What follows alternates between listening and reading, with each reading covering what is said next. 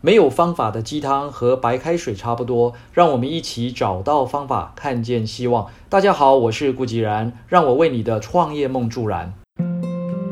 很多人都想追求着心中想要的成功，不论那个成功的内容是什么，也不管要怎么去定义成功，我们都可以称这个对成功的期待叫做梦想。有没有人可以呃毫不费力的就成功呢？好像有，也好像没有。事实上，这是一个不该存在的问题。成功的本身是一种选择，就像走路走到一半遇到下雨了，你决定要立刻拔腿奔跑，还是保持从容的步伐继续缓步前行呢？这都只是一种选择。没有人可以保证哪一种方式比较好，哪一种方式比较不会淋成落汤鸡。一般而言，拔腿跑的人比较具有积极性，想要立即去做点什么来应应。保持从容步伐的人则比较镇定，但无论是哪一种都没有对与错。关于梦想，很多人认为那是少不经事的年纪啊，才可以去大胆的做梦，所以年纪越长，梦想就越遥远，甚至到了想都不敢想的地步。梦想可以值多少钱呢？这里和大家分享一个故事，在美国乡下的一所小学里，有一个教室啊，正在练习写作文，题目是我的梦想。很多小朋友都神采飞扬地写下：“我要去环游世界，我要养一只杜宾狗，我要天天去迪士尼游乐园玩。”唯独啊，有一位腼腆的小男孩迟迟没有写出自己的梦想。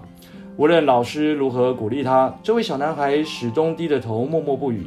最后，老师问了问旁边想要环游世界的一位小男生：“彼得，你愿不愿意分一个梦想给约翰啊？”好啊，但是我的梦想很值钱，一个要三分钱。全班听闻都哄堂大笑，连那位腼腆的小男孩啊也笑了。最后就象征性的由那位环游世界的小男孩呢，把去埃及旅游的梦想给抽出来，以三分钱卖给了他的同学约翰。时间啊过得很快，五十年后，彼得如愿的这个环游了世界各大洲，但唯独呢没有去埃及。因为虔诚信仰基督教的他，认为那个梦啊已经卖给了同学，而且呢，世界这么大，不急于去埃及旅游。但是随着年纪的增长，到埃及去旅游的想法越来越强烈，终于啊，决定要寻找当初那位同学，看看是否可以买回那个梦想，不想因此而留下人生的遗憾。经过一番努力，也找到了那位同学。两个人呢见面时相拥而泣，并且畅谈着人生的际遇。彼得呢也提出想要买回当初那个梦想，但是却被约翰拒绝了。最后双方闹上法庭，法官觉得这个案子很有趣，耐心地询问约翰为什么不愿意把梦想还给彼得。约翰说，由于当年的这个家境不太好，让他很自卑，没有信心，所以呢不敢拥有梦想。后来呢，以自己仅有的三分钱买到了彼得的梦想之后，他一直把这个梦想当成人生的大事，开始认真努力的打拼用功，只为了能够去埃及的这个梦。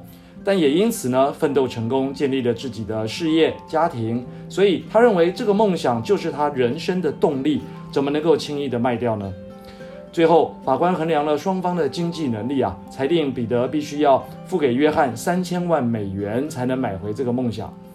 拿破仑说：“想要成功，就要先想象成功。”上面这个故事啊，是一个真实的案例。虽然呢，最后双方并没有真的以三千万元做交易，而是呢一起去埃及旅游，这样就没有违反当初的原则。但是透过法官的裁定，清楚地记录下来，一个原本三美分的梦想，可以成为价值三千万美元的财富。各位朋友，每个人心中都有梦想，差别只在于有没有认真地看待这个梦想，有没有努力去实现这个梦想。为什么不能让梦想成真呢？让我们一起打造自己的梦想吧！二零二一，成就第一，Oh yes！以上就是今日的晨间小语，如果喜欢就帮忙转发出去喽。善知识要传递才能产生力量。我们下回再会。